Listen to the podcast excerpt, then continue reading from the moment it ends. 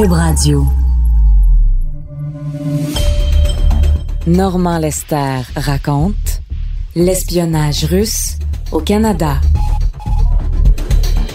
Pour compléter cette saison, je vous parle de transfuges, d'illégaux et de diplomates russes à Ottawa qui nous espionnaient. Trahison, Russie et espions.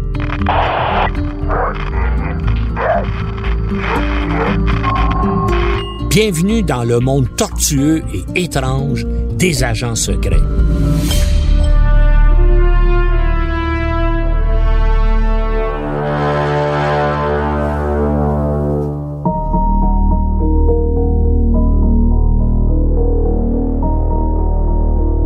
J'ai été le premier à révéler au téléjournal du 29 mai 1991 que le sergent Gilles Brunet, un des as du contre-espionnage de la GRC, avait été une taupe russe au sein de son service de sécurité, le prédécesseur du SCRS un heureux concours de circonstances m'avait permis, en quelques 36 heures d'enquête seulement, de rassembler les renseignements me permettant de boucler un dossier qui dormait depuis trois ans dans mon classeur sur la présence d'une taupe russe dans la GRC. La taupe. Le terme a été mis à la mode par le maître britannique des romans d'espionnage John Le Carré ça désigne le cauchemar des services secrets du monde entier. La présence au sein de leur organisation d'un traître, un espion, au service d'une puissance hostile. Voici donc comment j'ai été mis au courant de la présence d'une taupe au sein des services secrets canadiens et comment j'ai pu faire confirmer cette information.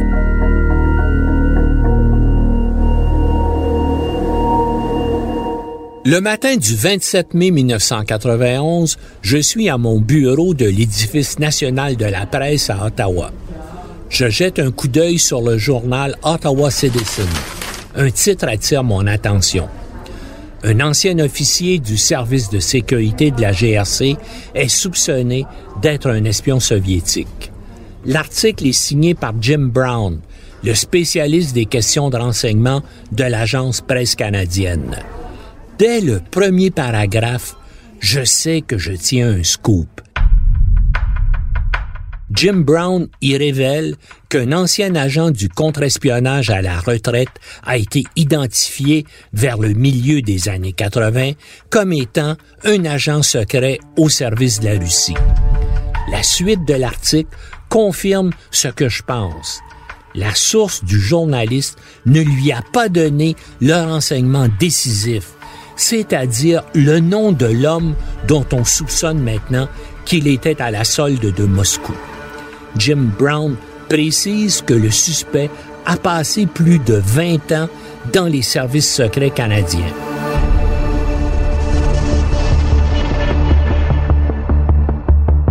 Moi, je connais le nom de la taupe. Ce qui amène la presse canadienne à diffuser cette nouvelle sur cette affaire, c'est la publication d'un livre intitulé Cold Warrior par un journaliste de la BBC, Tom Mangold. L'ouvrage relate la carrière de James Jesus Angleton, le chef du service de contre-espionnage de la CIA un chapitre du livre est consacré à une chasse à la taupe au sein du service de sécurité de la GRC à laquelle Angleton a participé et qui avait abouti au début des années 70 au renvoi injustifié de l'ancien chef de la section du contre-espionnage soviétique à Ottawa, Leslie James Bennett, qu'on soupçonnait erronément d'être une taupe russe.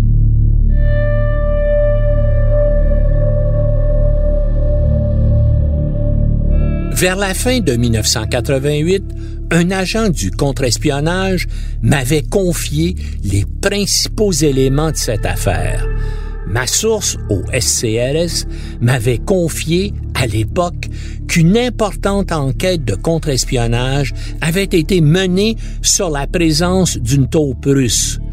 Comme je n'avais pas réussi à faire corroborer l'information des sources indépendantes, j'avais classé le dossier, espérant que de nouvelles informations me permettent un jour de relancer l'affaire. C'est ce qui arrivait maintenant. En relisant mes notes, je revois la scène. Cela se passe dans une pizzeria d'un quartier périphérique de Montréal. Il pense, me dit mon informateur, que c'est Gilles Brunet, pas Bennett, qui est la taupe russe.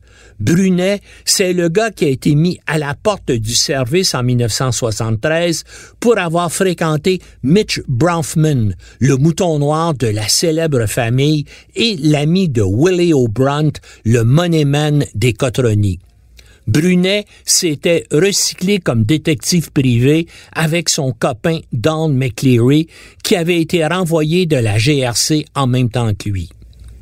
Je lui dis que c'est une grosse histoire et qu'il faut absolument que je retrace Brunet. Mon interlocuteur sourit et me dit Tu vas avoir des problèmes si tu veux parler à Brunet. Il est mort depuis quatre ans, en 1984. McCleary, lui, ne te dira rien. Qu'est-ce que tu veux? C'est très dur pour lui. Tu comprends? Son meilleur ami, son partenaire d'enquête au contre-espionnage, son ancien associé dans l'agence de détective, un gars qu'il a connu, fréquenté pendant 20 ans et maintenant soupçonné d'être un espion russe. Et lui, une des lumières du service de sécurité de la GRC, n'a rien vu, ni ne s'est douté de rien. Il a pas l'air très très futé. Je lui demande s'il a des détails sur l'enquête, qu'il a mené ses conclusions, quelque chose de précis? Il me répond Tu veux que je fasse ton travail de journaliste? Si j'en raconte trop, j'ai toujours peur qu'il finisse au bureau par comprendre d'où ça vient. Je te dis ce que tout le monde sait au service. Mais volubile, il ajoute quand même comme d'habitude dans ce genre d'affaires, la direction a fait appel à son homme de confiance, l'enquêteur spécial Frank Pratt.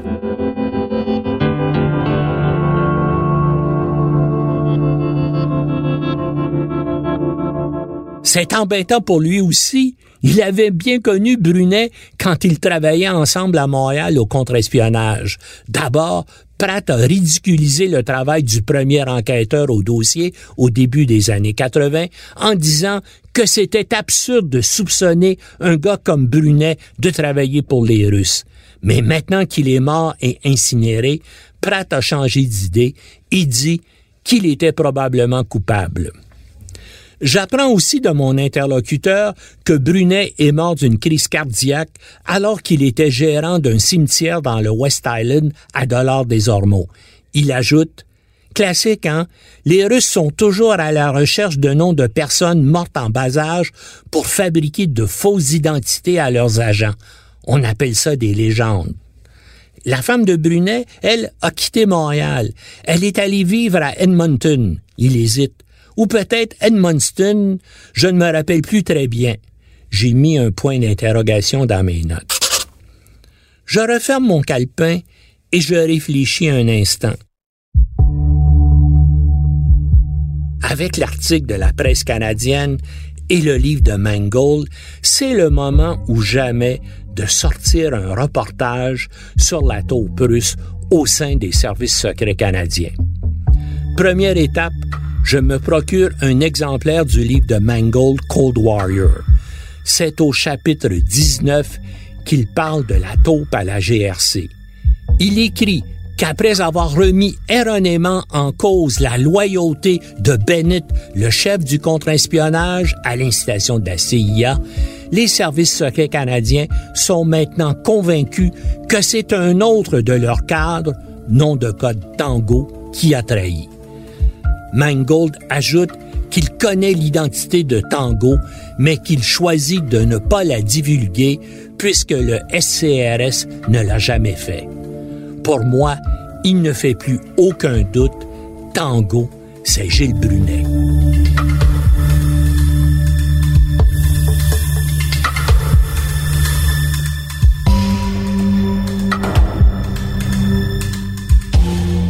Étape suivante, je tente de retracer la femme de Brunet. Comment? Je ne sais même pas son prénom. Seul indice, Elle habite Edmonton en Alberta ou Edmundston au Nouveau-Brunswick. C'est mince. Et il y a le cimetière où travaillait Brunet à Dollard des Ormeaux. Il doit pas y en avoir des dizaines. J'en trouve un sur le boulevard des Sources, le Centennial Memorial Gardens. Je téléphone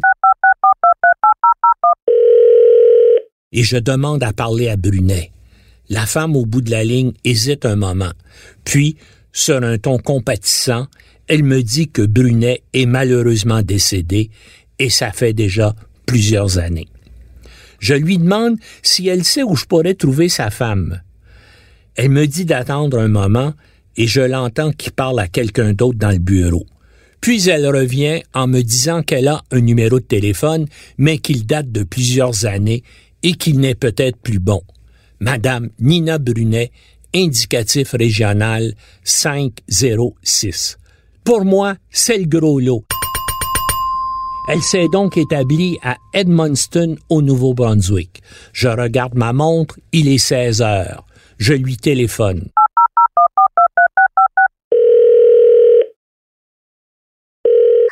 Une voix lasse me répond en anglais.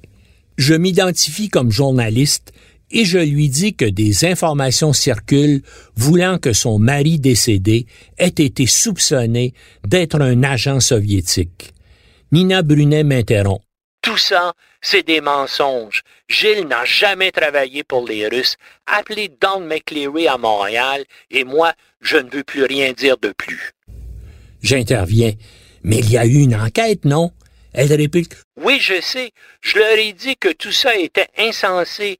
Jamais Gilles n'aurait fait une chose pareille. J'interviens. On vous a donc interrogé à ce sujet. Elle me dit que c'est Don McCleary qui l'a appelé à la fin de l'été 1985 pour lui dire que des agents de la CIA étaient à Montréal et qu'il voulait la rencontrer pour parler de Gilles. La rencontre a eu lieu au restaurant Les Halles, rue Crescent, le restaurant favori de Gilles Brunet. Elle ajoute que McLeary, dans la rencontre, était accompagné de l'enquêteur spécial du SCRS, Frank Pratt, et d'un agent de la CIA. On lui a montré des photos de son mari rencontrant des individus au Maroc, à Vienne et à New York. Puis, Nina Brunet se rend compte qu'elle m'en a dit trop. Elle me lance que McLeary lui a fait promettre de ne jamais parler de tout ça et elle me raccroche la ligne au nez. Mais j'ai maintenant l'essentiel de l'histoire.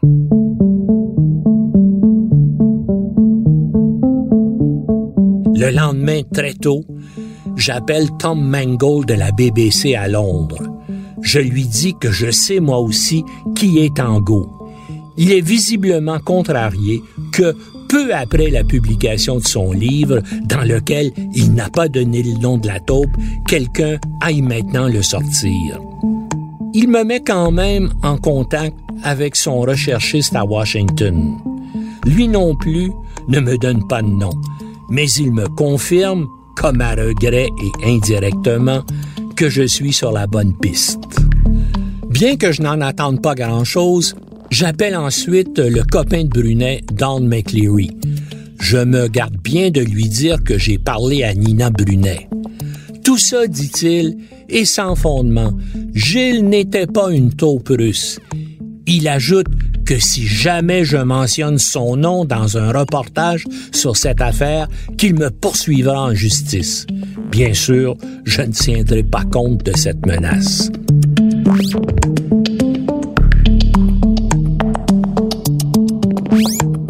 Au téléjournal de 22 heures du 29 mai 1991, Bernard de Rome présente ainsi mon reportage les services secrets canadiens soupçonnent que l'ex-sergent Gilles Brunet, un de leurs meilleurs agents du contre-espionnage des années 60, était un agent double au service des Soviétiques. Un heureux concours de circonstances et beaucoup de chance m'avait permis en quelques 36 heures d'enquête seulement, de rassembler les renseignements clés me permettant de boucler un dossier qui dormait depuis des années dans mes classeurs. Reprise par l'agence presse canadienne, mes révélations sur Gilles Brunet feront la une du Ottawa Citizen du 30 mai 1991 et seront reprises par la plupart des grands médias canadiens. Interrogé, le solliciteur général Doug Lewis admettra qu'un ancien cadre du SSGRC avait effectivement été soupçonné, en s'empressant toutefois de soutenir que l'enquête n'avait débouché sur aucune conclusion ferme. Du même souffle, il refusera de confirmer qu'il s'agissait de Gilles Brunet. Il est maintenant temps pour moi de retourner en arrière et de reprendre la chasse à la taupe à son point de départ, afin de détailler toute l'histoire en y introduisant d'autres renseignements que j'ai obtenus depuis.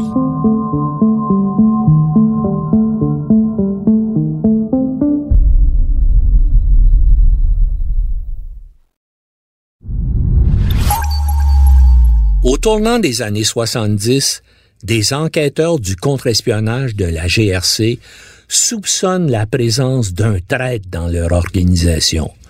Trop d'enquêtes contre les Russes ont fini en queue de poisson. Trop de personnes surveillées ont réagi comme si elles étaient tout à coup alertées. On aurait dit que quelqu'un tenait les soviétiques au courant de tout. Des cadres du contre-espionnage procèdent alors à une analyse approfondie des opérations avortées. Plusieurs possibilités sont envisagées, mais ils estiment que si c'est une taupe qui a fait échouer ces opérations, le principal suspect ne peut être que Leslie James Bennett, puisqu'il a été impliqué dans chacune d'entre elles. Le problème, c'est que Bennett est leur patron le responsable du contre-espionnage soviétique à la GRC. Bennett, il faut le dire, est une cible facile. Fonctionnaire civil dans une organisation paramilitaire, il porte les cheveux longs et toujours la même vieille veste de tweed, ce qui agace profondément les policiers fédéraux aux tenues impeccables et aux souliers bien astiqués. Circonstance aggravante, c'est un Anglais. Et il y a à cette époque un certain ressentiment contre les cadres d'origine britannique. On leur reproche d'occuper des places qui devraient revenir à des Canadiens. La direction de la GRC déplace Bennett de son poste de responsable de la section antisoviétique pour faciliter la poursuite de l'enquête à son sujet. Le 1er février 1970, Bennett est donc nommé chef de la toute nouvelle section E, chargé de l'écoute et de la surveillance électronique. La collaboration de la CIA est sollicitée. Elle est elle-même engagée depuis près d'une décennie dans une chasse à la taupe menée par son chef du contre-espionnage, James Angleton. Pour le plus grand malheur de Bennett, Angleton manifeste une méfiance maladive envers les Britanniques depuis que Kim Philby, la plus célèbre taupe russe du 20e siècle, a réussi à s'enfuir à Moscou en 1962. C'est qu'Angleton s'était lié d'amitié avec lui quand ce dernier était en poste à Washington comme agent de liaison des services secrets britanniques. Encouragé par la CIA, la GRC va soumettre Bennett pendant près de deux ans à une surveillance de tous les instants. Jamais cependant, aucune preuve concluante ne sera découverte contre lui. Mais les rumeurs et les doutes rendent impossible son maintien dans le service. La GRC met donc Bennett à la porte en 1972. À 52 ans, sa carrière éclaboussée, son mariage rompu, sa santé détériorée, des amitiés de toute une vie perdues, Leslie James Bennett est un homme seul et complètement brisé. Il fuit le Canada. Il s'installe dans une petite ville du sud de l'Australie où il vit d'une minable pension de 5000 dollars par année pour des années de loyaux services rendus au Canada et à la Grande-Bretagne. Après le renvoi d'Angleton en 1974, la CIA révisera en profondeur le dossier Bennett. Les analystes américains concluront à son innocence et en aviseront la GRC. Ce n'est cependant qu'en 1993, 19 ans plus tard, que le gouvernement canadien réhabilitera Bennett en lui présentant ses excuses et en le compensant financièrement de 100 000 dollars, une somme minable même pour l'époque.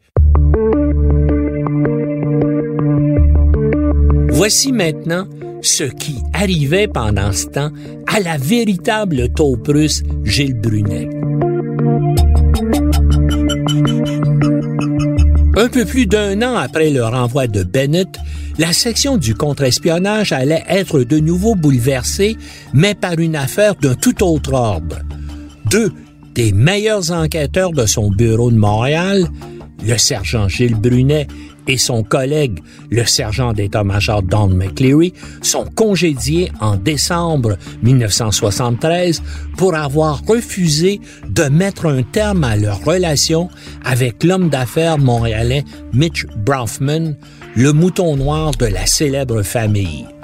Bronfman devait comparaître devant la commission d'enquête sur le crime organisé du juge Dutil, la fameuse SECO, pour expliquer ses liens avec des membres influents de la PEG montréalaise, dont le célèbre Willie O'Brunt, le grand argentier du clan Cotroni.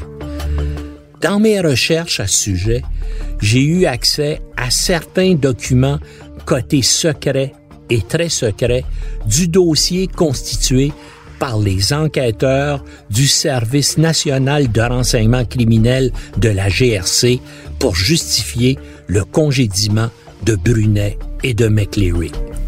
J'y apprends que Gilles Brunet s'est lié d'amitié avec Bronfman parce que sa femme Nina travaillait dans un restaurant qui lui appartenait à quelques coins de rue du QG de la GRC à Montréal.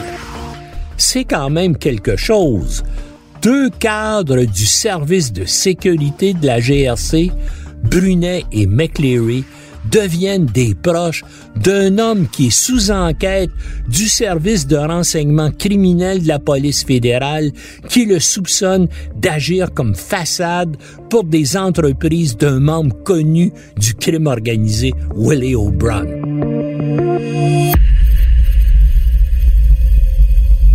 Bronfman a fait connaissance d'O'Brunt dans les années 60. Rejeté par sa famille et ne pouvant avoir accès à la fiducie familiale, Mitch Bronfman emprunte d'O'Brunt pour financer ses affaires. Il faut maintenant que je vous présente les deux protagonistes principaux de cette histoire. D'abord Don McCleary. C'est une figure légendaire de la police fédérale. Il s'est démarqué au début des années 60 dans la célèbre affaire Gerda Munsinger, la prostituée espionne allemande qui accordait ses faveurs à deux ministres conservateurs, George Ease et Pierre Sivigny, un scandale qui avait ébranlé le gouvernement Diefenbaker. Gilles Brunet, lui, est entré à la GRC en 1955. Il est le fils de Josaphat Brunet, qui était alors le patron des services secrets de la GRC. En 1960, le premier ministre Jean Lesage du Québec a fait appel à lui pour réorganiser la police provinciale corrompue de Maurice Duplessis pour en faire la Sûreté du Québec. Dans les années 50, Gilles Brunet, qui a appris le russe, participe à des opérations importantes de la section soviétique du contre-espionnage. En 1972, avant que ses liens avec Bronfman soient connus, on envisage de le nommer inspecteur. Plusieurs à l'époque le voient comme un futur commissaire de la police fédérale. Extraordinaire de penser qu'une taupe russe aurait pu devenir le patron de la GRC.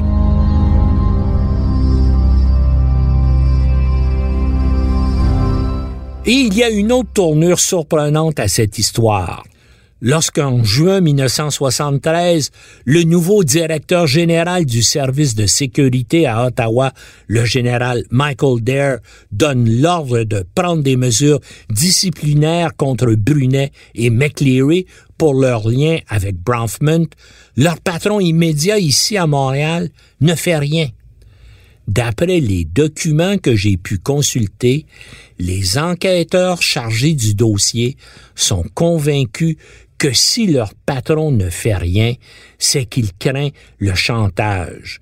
Brunet, en effet, connaît l'usage personnel que ce cadre supérieur de la GRC fait d'une planque du service place Alexinéon près du forum. Elle est opérée par la section E spéciale du service de sécurité pour ses opérations illégales. En fait, l'appartement sert surtout aux aventures galantes du surintendant principal et d'autres cadres supérieurs de l'organisation. Un subalterne était même régulièrement chargé d'en approvisionner le bar et d'y faire le ménage afin que le surintendant principal puisse toujours pouvoir y amener une de ses conquêtes, souvent choisie parmi le personnel féminin du bureau de la GRC à Montréal. Avec ce qu'ils savaient de leur patron, Brunet et McLeary ne s'attendaient pas du tout à être envoyés. Ils sont donc sidérés au début de décembre 73 quand ils apprennent qu'ils sont mis à la porte du service. Ils ne le prendront pas. Les deux as enquêteurs de la GRC vont se venger en dévastant la réputation de l'organisation et en provoquant la dislocation de la police fédérale. Brunet et McLeary sont en effet à l'origine de diverses fuites d'informations sur les opérations illégales du service de sécurité au Québec dans sa lutte contre le mouvement indépendantiste. Ils vont colporter leurs révélations à des ministres, des hauts fonctionnaires du Conseil privé, aux médias et à certains députés de l'opposition conservatrice. Brunet et McLeary contribueront ainsi à l'institution de la commission McDonald sur les activités illégales de la police fédérale. Elle recommandera au gouvernement Trudeau le démantèlement du service de sécurité de la GRC et son remplacement par un service secret civil, le SCRS, le Service canadien du renseignement de sécurité.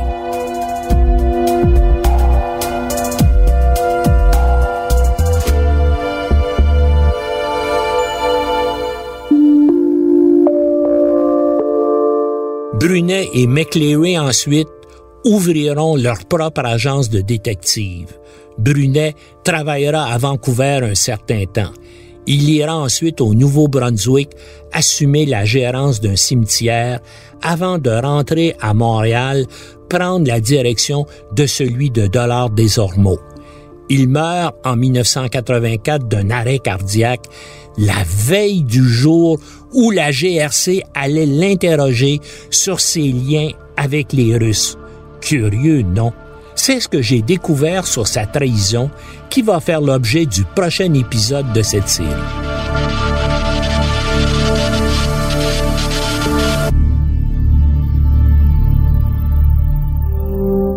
Je vous invite à suivre mon blog sur le site du Journal de Montréal et du Journal de Québec. Si ce balado vous a plu, je vous encourage à le partager sur vos réseaux. Si vous l'écoutez sur une autre plateforme que Cube Radio, n'hésitez pas à laisser un commentaire. C'est très utile pour faire découvrir la série. Merci d'être à l'écoute. C'était un balado de Normand Lester. À la réalisation, Bastien Gagnon La France. Au montage, Philippe Séguin. Une production Cube Radio.